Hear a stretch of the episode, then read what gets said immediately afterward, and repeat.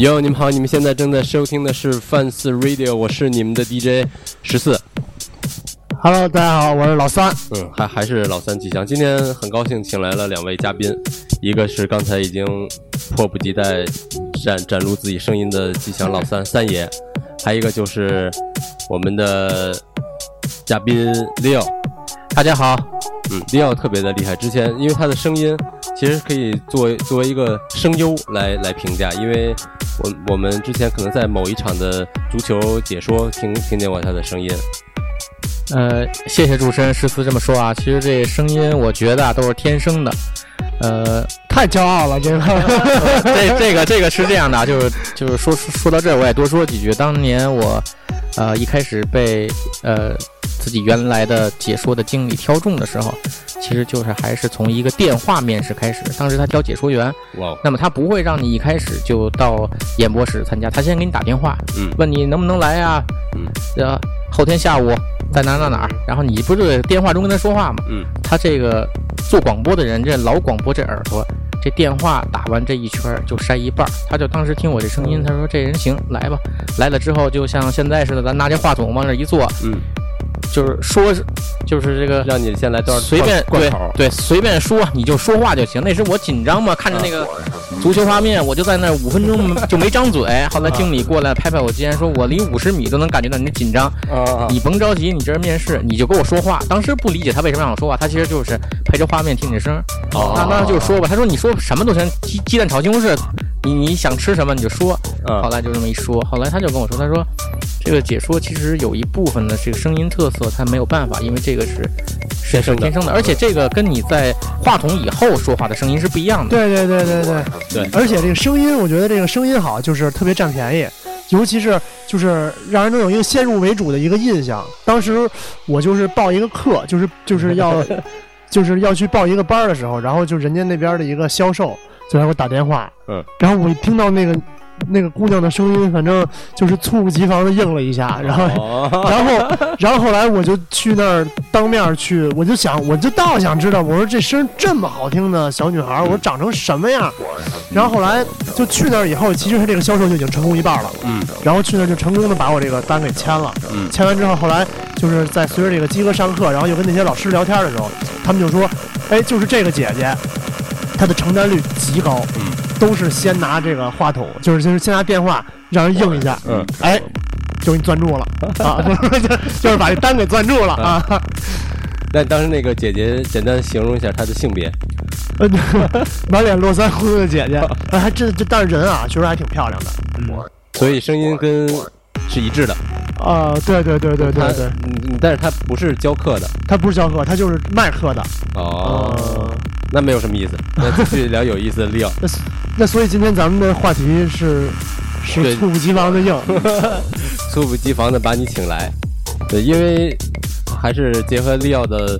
因为利奥之之前跟体育有关，所以聊了很多体育，包括足球流氓这些，有自己独特的见解，很见很很见解。所以也加上最近奥运会比较盛行，啊，对，奥运会所以今天我们的话题就主要聊聊我们曾经参加过的奥运会项目。好，应时应景。嗯，今天这这或者聊足球流氓，就是亮说足球，咱俩说流氓。嗯啊，这事儿比较在行。这个咱们先说说啊，这个今年这个奥运会是里约的奥运会，对对对，然后利昂又是搞这个，就是兼职，就是这个业余爱好是这个足球的解说。然后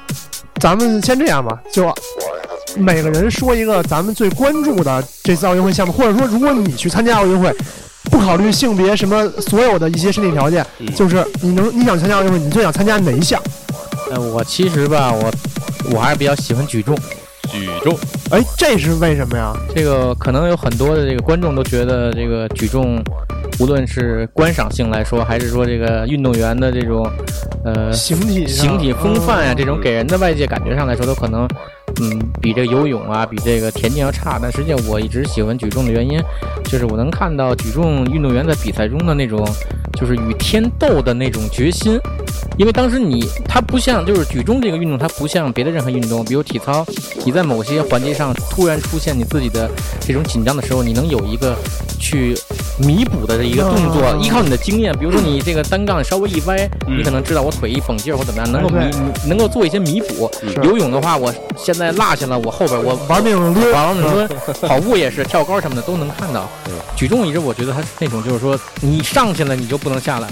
你就得给我举，不管是你举得起来举不起来，对，你完全是突破这个他自己的极限这。要钻不住杠铃掉嘴里，牙子咋样？可以就是说，你要是举重的话，他能举起来，他就能举起来；他举不起来，他怎么努他也不行。所以我觉得，其实这个举重运动，他更能看出这个人，就是说你逼逼自己，嗯拼拼自己。逼逼自己，对对对，这你不能说是光说，有些这个对对足球运动员说我上去我拼了，对，我的足球像亨利，对吧？对对，我对，但是他实际上他跑的时候他累了，他就自己慢了。啊，这举重这个不行，啊，对对对，就得拼，而且他那个装不出假的。你比如说我就是消极怠工，我直接举起来就放下，啊，教练什么的观众都也这没法放水，对对，嗯这怎么着就是头得青筋蹦出的，我得去拼那么一下。是是，而且就就看前几天那个，就这帮这个运动员就赛前热身，然后到那种紧张程度，就是说两条腿都抽筋儿，然后我就看这种状态，包括就是因为我我就是前段时间也是泡到健身房嘛，就看这些举重运动员的这个这个肌肉啊，虽然说身高他们都不是特别的高，但是就看这个肌肉这个维度和这个饱满度，我就觉得我操，太他妈帅了。就是这举重运动员啊，如果他退役之后啊，他要转成这种业余健美，一般一般都没什么问题。就是把体脂减下来就 OK 了。对他们本身他们练体重的这个块儿啊，练的这型儿都都非常漂亮。是是是是是，那体操体操运动员，你如果就不行了或退役了，直接转蹦床。哦，然后你打篮球的被淘汰了，可以去射击队，因为射击队举靶子，挑当靶子是吗？挑这个打飞碟的时候，曾经听这个张山这个老师曾经在节目中说过，啊、他原来就是早期他是打篮球，啊，后来篮球呢，这可能没法有什么发展的话，就会被射击队挑飞碟，因为他们认为篮球运动员在瞄空瞄准在空间感。对这个空间哦。物体的运动的这种感觉，它是有一定的这种哦。特殊的预判预判强项，所以嗯所以其实这就是他们说，就是你体操练不成，你可以去蹦床，蹦床，对吧？然后你这个打篮球不行，你可以去打打飞碟。嗯，我就想到这个，飞碟不行，可以回家打飞机，这我也行，我就想到这个，你那你要是举重不行，然后把胳膊弄你粗了，可以去练举重。嗯，哦，明白明白这个意思。其实这好多运动之间还是有互相通的这个地方的。啊，对，应该是他们就是说都能够有一定相应的联系吧，我觉得。就好像说金庸里的那个小说说，上乘的武学其实这个大道理都是一样的那种。对，其实这可能也就刚才咱们说这几个还有点儿这个区别吧，哦但是你你游泳快的，你跑百米肯定不行。啊，对对对对，虽然都是速度，它这可能还是跟这个人的这个肢体啊、天生的这个人种都会有关系，后天训练。啊，对对。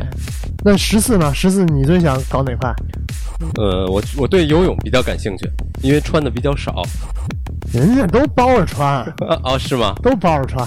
哦，那那不是裸泳，裸泳奥运奥林匹克本届奥林匹克增新增的裸泳比赛。那那我换一个，我换一个，我我觉得跳水挺有意思的，因为不，其实是这样，就是中国队首先在跳水方面，还有在乒乓、啊乒乓球传方面，传统强项。对基基本上都不拿金牌，别人也别想拿金牌的那种程度。对对对对对。个人来说，其实就看着过瘾。那要让你参加，你参加哪个呀？就是所有的运动里边。要让我参加，我可能还是去参加个乒乓球吧，因为这是个人的弱项，我在乒乓球方面实在不行。啊，所所以去那儿为国争光。其实刚才说的这个跳水啊，这个我在这也想说几句啊。其实很多这个这个这个朋友看这个跳水，那么多数人是认为这个中国梦之队嘛。嗯，啊，对对啊、上届、上上届的这个奥运会，只要一出马，六块、七块金牌拿，嗯嗯确实是梦之队的这种风范和成绩。呃，我曾经看过上届奥运会的这个直播的时候啊，当然在伦敦奥运会嘛，那我那边看着就比较方便。嗯看的时候呢，就有一个解说员说了一段呢，我一直记忆犹新，在这里也想跟大家分享一下。看跳水，说怎么看这个跳水好不好？不是说他是中国队水花小，但一般人都说中国队员那跳的肯定好，他一跳水花那就就是好。啊，这跟身材没有关系？这跟这跟身材没有关系，看五点啊，这啊五点是从头到尾，先是第一个字儿就是远，远这这远是怎么着呢？嗯，当你跳那一下，嗯必须要使你自己跃出去尽可能的远离你踩这台儿。哦，第一个远，哦第二个字儿高。跳这一下不仅要跳得远，而且还要往上跳得高，嗯，然然后往下落的过程中是第三个字儿美。这个过程中，你这个动作不管是翻腾怎么翻啊，正翻、反翻、侧翻，动作要美。最后第四个字儿，入水之前打开要直，嗯直最后入入水之后水花小，所以是远高美直小。好，就这五个字，温温良恭俭让，不知道听众朋友们记住没有？但但我觉得不管再怎么美，放了慢镜头，那种表情也都不是特别的美。啊、对，就有有时候刚跳的那个慢镜头的时候，包括说他们这个抱着腿的时候，可能有点劈开那种感觉，不是那种。原来我一直觉得他们跳水的时候抱，就是这个叫什么，这叫屈屈屈膝的这种抱腿是要并着的，后来发现是劈着的。然后我刚开始还就是觉得，哎呦，这可可不太好。后来发现美观，对对对，后来发现所就是所有的都是这么一个动作的姿态，还是挺那什么的。腿是并不上吗？还是必须得要要分开？可能是分开是为了更好的做下一步的动作，或者说是什么的。反正人家的这个技术应该就是这么规定的，啊，但是最最能达到一个好的效果，应该是。那三爷，你最喜欢的奥运会项目是什么呢？除了赛马、田径、跑步、篮球、网球、排球、高尔夫球、小轮车以外呢？其实我还真是最关注的没有这些，我最 就我每回都会看的是跆拳道的比赛。跆拳道，对，因为这跆拳道我小时候也有练过，后来就因为腿短，然后后来就也没再坚持下去。然后就是，但是就是规则什么的，一个会懂，另外一个就是这个运动员的这个，就我到大学也曾经在，后来又坚持了这么一段时间，对对对对。然后就是包括原来我的那个教练是这个全国的冠军，山东省的在全运会拿过冠军的一个教练，然后他就说。这个打比赛的过程当中，所有运动员的这种高度紧张的状态，包括说他的这个技术，然后还有战术在里面，又是一个重竞技的那种项目，尤其是你看大公斤级的那些运动员，嗯。那个腿呀长的呀，我操，就好像一个树抡在人的身上那种感觉，就是那种在快速的反应变化当中抓住敌人的弱点，然后就就是那那种感觉特别让人心潮澎湃。可能说我俩人打羽毛球在这儿，他你来我往的看的也很花哨，但是然后可能说我这个自行车或者说是我这个体操是跟自己较劲，在这儿竞速，然后或者说是这个做做做动作，但是你看这个跆拳道，包括说拳击这种重竞技，就是拳拳到肉，嗯啊，就是打的那种特别的原始的那种欲望，能给人激发出来。嗯呃，我觉得就是从这个比赛竞技的角度来讲，看着这个还是特别的过瘾。啊，那你当时如果因为腿短的情况下参加不了跆拳道，你可以去参加空手道吗？对，就但空手道一个是没有加入这个奥运会的项目，另外一个可能我觉得也是不太行。嗯，就是我没有什么骨，就我骨子里面没有什么那种，就是特别喜好那种，就是跟人肉搏的那种欲望。但是我觉得看这个东西，就是可能是弥补了这么一点小遗憾吧那。那拳击呢？呃，拳拳击我一直是想说有功夫可以去，就是了解一下或者学习一下。它这种东西对你身体的协调性什么的，就是在以前我通过我训练的过程当中，对你身体协调协调性要求就是特别高。就包括你看好多那些拳击运动员都是通过跳绳来锻炼自己的这协调性，包括说走那个网格，啪啦啪啦在那一直在就是快速的步伐的移动。其实那会儿练跆拳道的时候，就是说这个教练就跟我我们说，你其实输赢就是在你的步伐上，你你就这么站，你通过这种步伐，别人就是打不着，你就能打着别人，反正就就是有点那种武金庸武学的那种感觉。就就跟走那个花妆什么妆似的，呃梅花桩。呃，不不不，倒是没有那么的那什么啊、哦没有那么的中国。那当时你练到什么代了呢？我后来是练到了，方便说吗？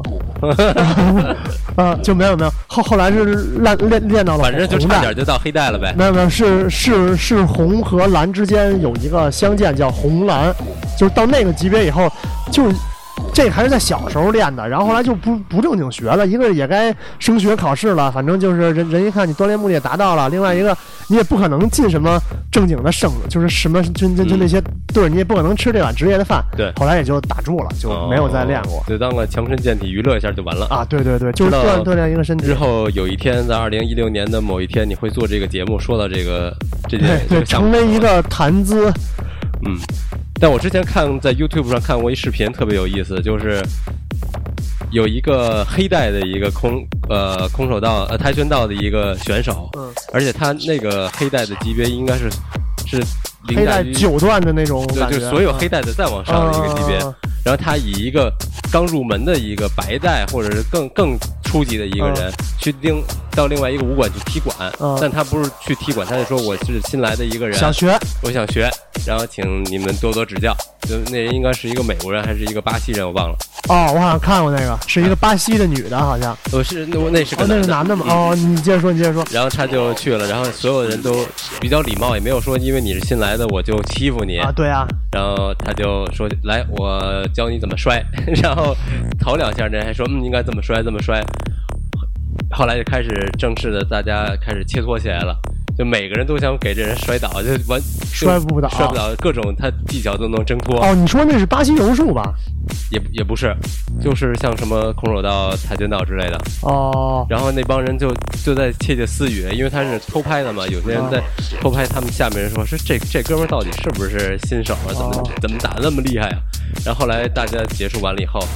这个跆拳道馆的馆长，然后把那人请来了，说这是今天请来的嘉宾，他是什么什么黑带黑带黑带的一个选手，然后所有人都啊说很高兴跟你切磋，然后那哦那人就就都都傻了，就类似这也挺有意思。但是确实就职业的运动员和咱们这种普通的业余选手差的水平不是一星半点儿的那种多。嗯其实还是那句话嘛，天下武功唯快不坚。我原来感觉到呢，就是说看这种网上说有一些打拳击的这种拳呃这个拳王也好，或者职业运动员也好，他们有时候在生活中会受到一些别人的挑衅啊什么的，他们有时候会打。嗯你看那个镜头的话，你就觉得不是你想象的他们，他们应该像影片中写的应该是怎么样打，嗯他们很快，因为他们出拳很快。一拳 KO 嘛。我跟你同时出拳的时候，我只要把这个速度掌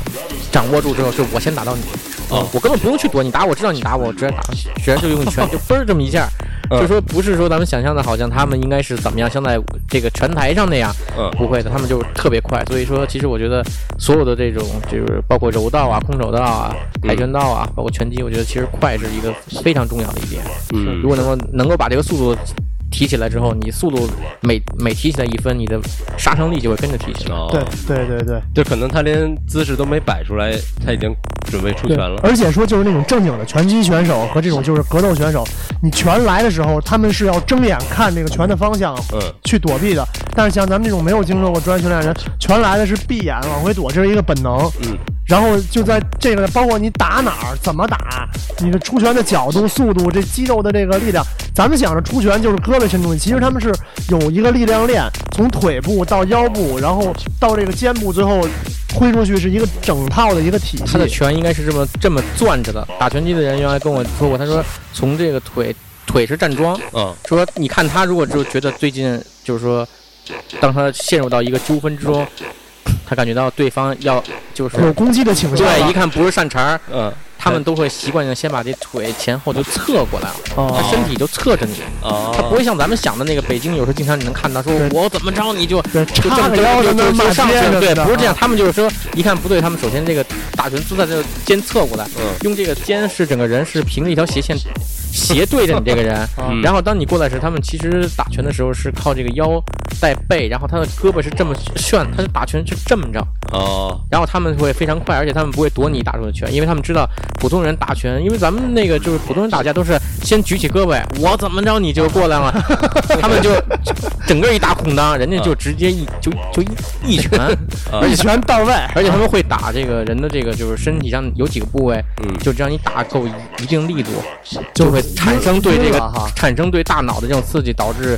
局部缺氧就会晕了。比如说哦他就打这个胃部这块中间这块禅儿，中穴就这块儿直接就一拳一够一定力度，这人就起不就能。看你今儿晚上吃的什么，对不对？啊我倒看看今儿吃的什么。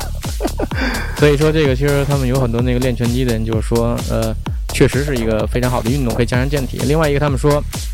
你如果真碰到这个，就是去练拳击练得比较好的人，人家就说你过来打我，嗯，你打不到人家，因为他们的那个转身啊那种速度，你你这个你打不到他，他就让你打，你就你现在打，嗯。我就站你就是这个位置，嗯。嗯，你你打吧，你就就打，你怎么打？他他就用自己的身体那种，你根本你根本打不到，他根本不知道你你你他让你打，你你根本打不到他。哦，这还确实是，他们是在这个进攻中找进攻，在防守中来拼防守。嗯。因为你其实你打他的时候，他躲开你，你已经就很多的攻击点就出来了。人家如果真打你的话，就只要一躲开，接着就一拳就行了。所以说，其实我觉得拳击是一个特别动脑子的运动。咱们中国这回在奥运会这个里约奥运会，现在拳击难求一胜。嗯，呃，之前几场比赛我也看过，都很猛啊，咱们不缺这种打拳击这种，但是咱们现在其实，在技术层面上还是缺，还是有待提高吧。但是我觉得先保住这口劲儿，嗯以后慢慢的希望中国能够拳击这个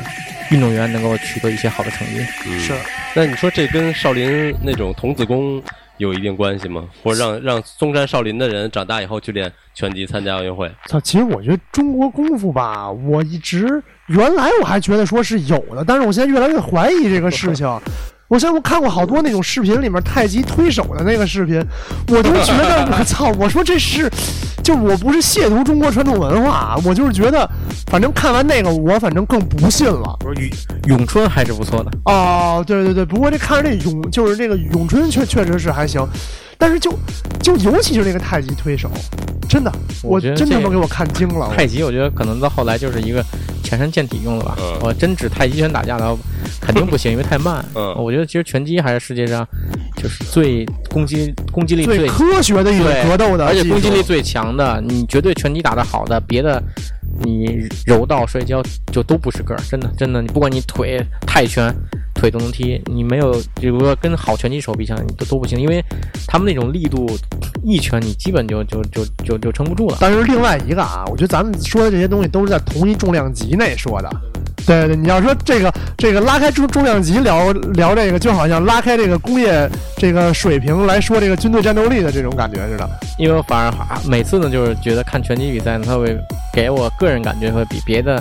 这种对战的这个项目更加的这种吸引力。它并不是说多激烈。其实你有时候看柔道决赛，小级别的俩人摔的也很猛，嗯，但我觉得欠缺了 前拳击的那种那种防守与攻的那种之间的那种魅力。觉得对柔道是好像有一个叫一本是吗？就是对，那那是最大得分，就直接把对方就是摔一摔一口袋那种啊，好像去年就来打德赫勒，就就给背胯就背口袋嘛，对吧过过肩摔，就不管你之前多领先我，只要我给你来一本，你就输了。对对对。哦好哦像，上一届奥运会，中国有一个女选手，就是因为一一本就就给人一本了就，给人一本了，哦然后就赢了。哎，但是确实就是你看，我觉得这个就跟足球和篮球似的。为什么看篮球的人就是更喜欢看篮球，或或者说高中的小女孩更喜欢看男生打篮球，就是因为篮球的进攻防速度速率更快，进球率更高。你确定吗？不是因为运动员帅吗？呃，也有可能吧。但是就是说，这个篮球更就是你看场均得分在 N NBA 里面，场均二百分儿什么的很正常。嗯，足球，你看两个顶尖的队，越是顶尖的队踢，可能这得分的速率就越低。整场比赛最后恨不得踢点球都得再踢突然死亡去，嗯这么一个得分率的情况，就拳击这种的，就是它速率高，攻防转换快，节奏高，砰砰砰在那出拳。可能说其他的这些运动项，比如说柔道也是重竞技，但是可能没有那么的高节奏。而且就是打着打着就会俩人都躺地下了，躺地下之后其实谁也没得分再都起来收拾收拾衣服，然后再站好，恨不得再鞠个躬，然后又开始缠斗，缠斗之后最后谁也没背起谁，俩人又躺下了。对就也许你看四五分钟，其实两个人高水平对战，其实就是谁也没有机会。对，就是像你说的那种看一本那个，可能是一方实力特强，一方实力特弱。嗯你，要看两个这种决赛或打到半决赛这种水平，那就只能上三本了。只能 基本上看不到这种情况。嗯，等半天盼半天，终于看到有一个人下绊把对方给绊倒，嗯。全场一片欢呼，因为比赛结束了，哦 就因为得了这个分，可能比赛就结束了，因为是金分制，哦，哦，所以他就好像那个足球里面的那种金球，对，原来金球似的，所以我觉得其实就他就就是可能这个项目本身的一种这种特点吧，就是嗯。它这么不可能打得像拳击那样。对对。那其实说到足球，像利奥之前你在英国的时候，那你在奥运会期间的时候，你去现场看过比赛吗？其实奥运会的话，并没有到现场去看过。那么，但是除奥运会以外的足球呢，曾经在现场看过多场。嗯，呃，感觉人家那个球场气氛呀，嗯因为英格兰它有一个特点，它很多球队它的主场是足球专用场，说白了就是它哦场地。广告牌，然后没多没多远就是就是观众席，嗯它没有一个说是有跑道在那边，哦，它就是足球专对就没有不是那种综合性的体育场对对，不是，它有很多球场其实都没有跑道，就是足球专用场。这个球场要不打打橄榄球，要不就足球。但是很多英超球队那球场就是就就是就是踢足球。那么他那种氛围啊，呃给人感觉其实你在那种球场里边，草皮嗯。质量、球场，再加上天儿如果好的话，嗯。看一场足球比赛就真跟说大大晴天儿，然后咱们在海边晒太阳，再嗯。喝一杯冰啤酒，啊，就是什么东西特匹配，你知道吗？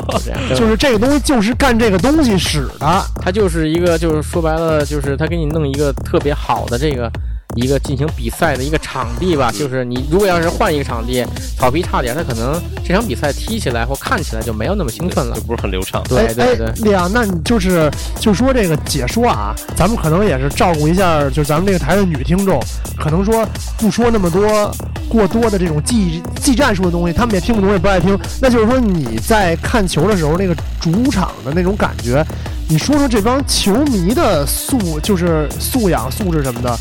是一个反正在英国的话呢，球迷对于客队这种敌对还是相当的特别厉害，还是相当厉害的。他们会就是说像国安主场这种什么什么，就是这种辱骂，或者就是说国内足球联赛的这京种。骂这种规模的，就是大家一起嗯几几千人、几万人说一起骂没有，但是他们绝对，一起喊吉祥，他们绝，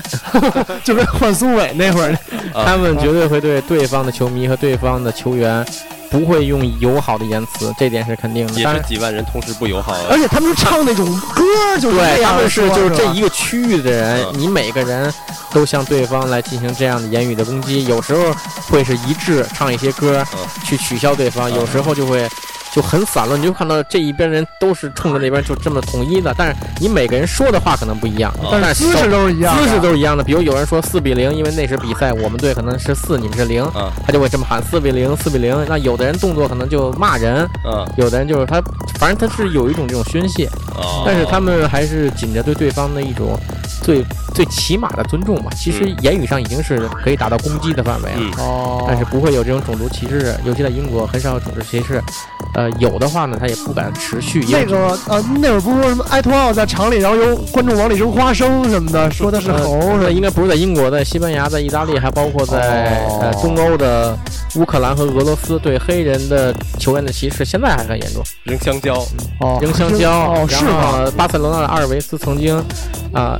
屡次他到场边去罚角球，就会有香蕉扔给了，啊，他也很无奈，气死了！对，他也很无奈，到最后他气成什么样子，物极必反了。吐血了。没有，他把香蕉捡起来，掰出一块吃完之后笑一笑，再把那块再扔回去。哦，他就说：“你们不是扔香蕉，就让我吃吗？我吃了。哦，吃完之后，把小球一开，然后队友一头就进了。啊，然后就说：我这香蕉吃了，谢谢你们给我补劲儿。哦，哎，这个这个脸打得好啊嗯啊！所以说，就是这东西他他他都已经习惯了，那你说他能怎么办呀？这是一个社会问题，对吧？哎，这样那就是说，就是如果你呃。你能现在就是还原一下，在英国待那么多年，还原一下那个主场，他们一般都会用那种就是英式口音的英语说什么那种，你能就是大概想一想吗？现在是一个英语角节目，啊，其实没有了，其实主要我觉得还是就是相当于在进行一种个人的言语攻击吧。包括他就像你说的，他们其实最传统的是唱一些歌，但是如果你能达到说已经能够唱歌的地步，你已经是这个球队就是非常死的死忠了，才会去哦学习这种歌。所以有时候就是，反正你就是在场内中，就是完全是你倾向于哪方，这是一个你可以去发泄的一个场所。那你在英国待的时候看有足球流氓什么的吗？啊，我曾经接触过足球流氓，反正呃确实挺可怕的。他们怎么你了？他们就直接的，他们不是怎么我，他们就是，他们比如说他们这个比赛结束了，这帮足球人该回家了，比如说就像咱们这东直门，啊啊！东直门旁边一球场，然后现在散场，啊对，工体散场了，那嗯人就出来了。嗯他们走到地铁站的时候，他们不管高兴不高兴，他们就闹腾。哦。比如那门儿吧，你就好好拿票进去吧。啊，他们有的为了省钱或怎么，他们就越那个门。哦，还有就是他们都拿着酒瓶子喝酒，你反正他们走过去之后，你看那大街上就是垃圾、酒瓶子到处放，哦，那这个就已经算足球流氓这种。没有，然后就走着走着碰着对方那队，正好也是这个今天赢了自己这队的球迷，哎。一群人在对面高潮来了，开始就唱歌骂，然后两拨人就都站好了，然后这手势就都是，马架的那种姿态。然后警察也都来了，用用马队一水儿的这种高头大马把两拨人给区区分开来，但两拨人还是并没有退去的感觉。呃依然是高声辱骂对方，啊甚至偶有投一些什么易拉罐砖砖之类的，头什么的石块。到砖头那块儿就已经是开打了，准备。哦，然后这这个时候，那边警察就会尽快的就是驱散。哦。但，如果然后那个身份证掏一下，那是你 啊。警察一般骑马会驱散人群，就是站那儿，就不让你们两拨人哦。靠太近，因为他们那种就是在英国防这种足球的球迷械斗的这马都是特别高，我曾经亲哦。亲眼看见过，那个马不仅高，而且它特别的粗壮。嗯。哦，它要真出现这种两拨人，比如说真的往前拱，嗯。他用那马队会冲击，他用那种马，只要要一冲，这人就冲散，因为那马恨不得那个前腿的膝盖那一抬就是一米八几人的这个头顶，它特别 高哦。天人就跟一卡车在里对，所以他必须得用马。这你多少警察都不行。哦，你说我多少几那没有人去攻击马的吗？有点那不闲的了。这么多年只看到过有一次纽卡斯尔联队和桑德兰，这德比球队啊，嗯东北的两支仇家球队。嗯呃，结果桑德兰把纽卡给赢了，赢了分儿还挺大，而且是在纽卡的家门口。哦，哇纽纽卡球迷就是刺激的不是一星半点儿，后来出来就要非得跟桑德兰球迷得说道说道。嗯警察就用这招，我用马区分你们。有一纽卡球迷就开始打马嗯，不不开眼的，啊，打完马之后，连桑德兰球迷都惊了，嗯 说你别这样。打完之后，那你这种东西就属于就袭警，袭警了，直接就把这人先把这人给摁起来，就先先先给抓先给抓走了。哦，你球迷之间的互骂，只要你不是真的打起了群架，警察不抓你，就嗯就你们就我站中间，你们就唱一会儿歌，骂一会儿，你们就散了，就这样。哦，那哥们儿咣一拳打马，那马没事儿，嗯马说叫他，抓他。那个，直接把他先给拘了，就这样，哦他就太生气了。所以我觉得，这个在中国叫妨碍公务罪。哦，其实这还是跟上回我做节目时说那点一样啊，这个呃这个足球流氓啊，就其实就一个最重要的事儿闹的就是酒。哦嗯就其实就是按按中国说就是闹酒炸。对，就是看球的时候，他这个球场内的氛围是一个你可以发泄你心中不满的这个场所。嗯对对对对对只。要你别太言语攻击啊，只要你别太做做做做，只要你别骂旁边人，对，只要你骂厂里人无所谓。你啊别做这种出格的事儿的话，这个场地其实是一个就是可以发泄你心中一些不快的一个场所。嗯你在大街上，在超市里边，在电影院，你不能就这样对看的那个电影不好了，你就就在那儿唱歌，那是不行的，对不对？唱歌啊唱歌算文明的了，对，在这种情况下呢，如果比如说那个酒精控制的摄入量达到一定的标准的话，他会让自己很开心。我一等会儿我不差一般在电影院里，你要对电影不满意，可能就跟旁边的女朋友 去干别的事儿，就不看电影了对。对，拉拉小手什么的了，呃那那个你先说李阳，我别打岔。没事没事。然后那个，哎，那如果你酒喝的多，比如说处于一个，就用咱们北京人话说说的，喝的刚刚好的状态去看球，嗯，然后你看完球之后再喝点儿，或者整个这过程中你一直在没有间断的摄入酒精，对，但是比赛中是不能喝的，因为他那场地不让卖。哦。但就是说，可能你去的时候，其实你已经晕晕乎乎了，嗯。嗯，然后你过一段时间，然后出来时你再喝点儿。但处于这种状态的时候，他就实际上就容易出现那种他的不理智，就是、哦。所以我觉得其实双方又都比较挑衅啊，言语上都比较挑衅。你自己的喜欢的球队在踢的差一点，啊，是是是是是，因为他们英国球迷有一种特点，就是比如说我我我是国安队啊，比如咱们国安队的球迷啊，跟山东对吧，啊，在咱们工体，嗯，然后国安咱领先，那咱们就特高兴，对老老嘚瑟，啊老冲山东那个球迷就差二比零，嗯或者就嗯嗯高兴。然后他们有一球员正好在那拿球，啪摔倒了，是滑倒的。本来其实不是咱们抢的，是自己没踢好，全场咱们的球迷就呜就对起哄，就起哄，啊那个球员他就受到很大的这种压力，是吧？是是是是。而而而且是这个，你说这个球员在踢球的时候，会不会在这个场的这个中央，其实他是感受到的压力是比别人要大很多，而且会相对更敏感一些。尤其对，是能听得很清楚。就是你在场上的任何的一个动作，这个看台上的那种反应，他们是能听得很清楚的。哦那那你在英国生活这么多年，你这个死忠的球队是呃我一直是支持利物浦，啊利利物浦，对对，然后他们有一个特点啊，就是说，你比如说，比如刚才还是刚才咱们说那个，咱们国安球迷跟跟跟泰山跟跟鲁能正踢呢，嗯哎，到下半场七十分钟的时候，鲁能呢有一个球员被红牌罚下去了。嗯像咱们这个这个国家的这个比赛，咱们可能就是咱们都特高兴啊，鼓掌啊，叫好。我在英国看到过，他是这样，这个被罚下去的球员呢很沮丧，往外走，走到这个客队球迷，客队球迷五十多人就这样再见，嗯哦，就是他用这种各种这种细节来去发泄自己对你的一种一一一一种一种恶意一种恶意也好，一种就是干扰也好，一种羞辱也好。哦，其实我觉得确实是，就作为这个老牌的这个足球国家，这个英国的足球文化确实是在这个全世界当中算是相当怎么说相当浓厚的这么一个东西。而且中国足球我觉得也刚起步，不管是媒体也好，球员的水平、俱乐部水平，包括球迷的水平，都远远没有赶上那些英超的那种氛围的那样的你。想，他们从这个一八几几年就开始有这个足球俱乐部，嗯，就已经开始出现。最早的联赛呢，也是从二十世纪初就开始的。到咱们中国职业联赛一九九四年开始，咱们才走了比。人晚了一个世纪。对，你看嗯现在很多英超球队，包括德甲球队，人家这个俱乐部成立都已经超过百年。啊，是是是，你更别提像什么慕尼黑一八六零队，你为什么叫这队？人一八六零年这俱乐部就有的，哇哦，咱国安是一九九二年成立的，哦是对是不对是是，咱们还有很长的对，咱们还有很长的路要走。特别还有一点特别有意思，就是在英国，如果你就像喝到微醺的那种状态，是附近的酒吧，是他们可以先聚在那块儿，先喝起来，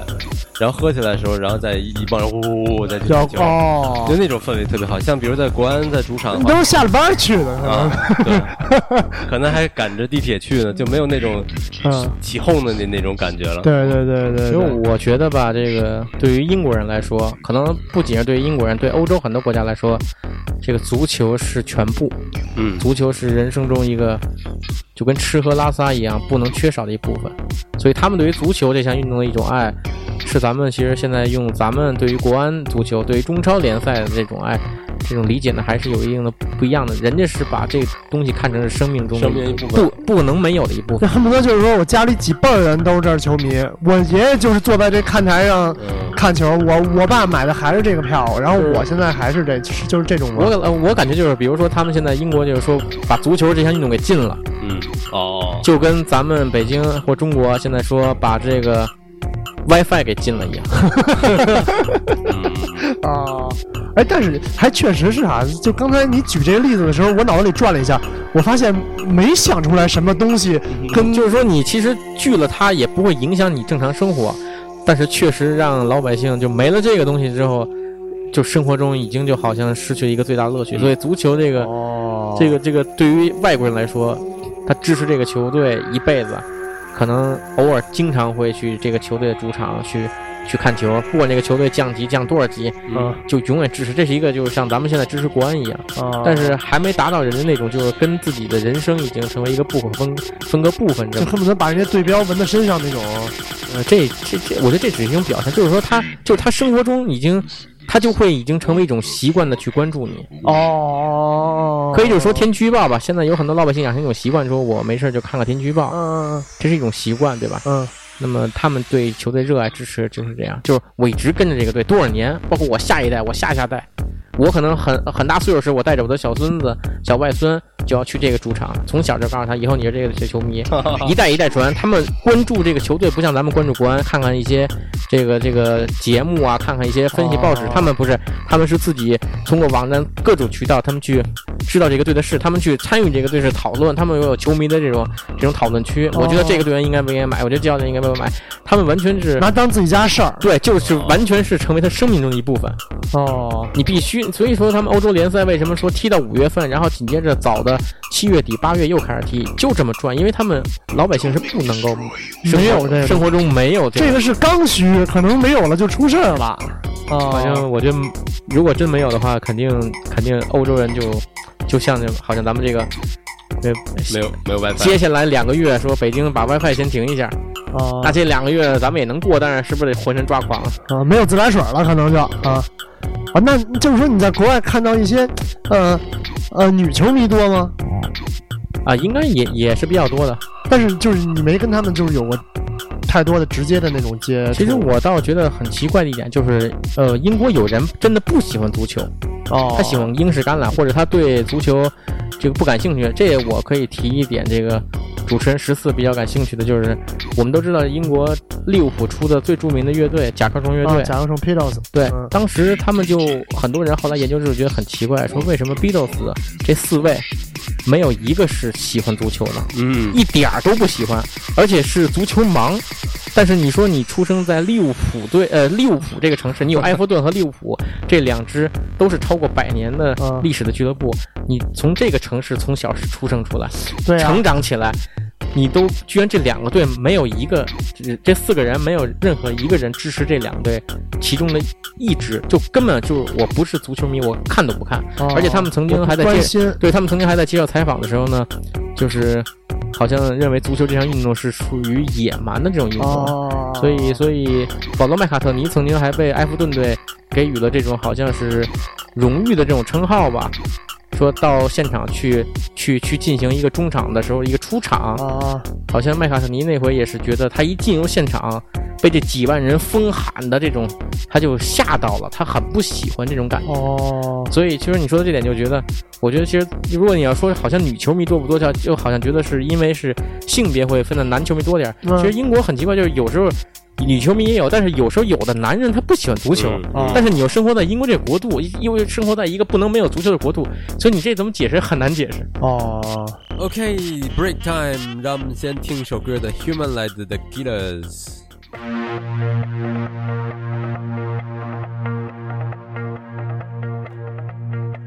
I did my best to notice when the call came down the line. Up to the platform. I was brought, but I was kind. And sometimes I get nervous when I see an open door. Close your eyes, clear your heart.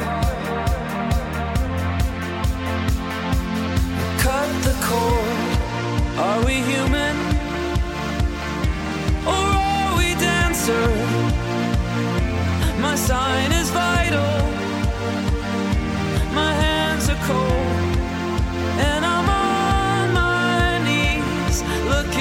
the answer. Are we human? Or are we dancer?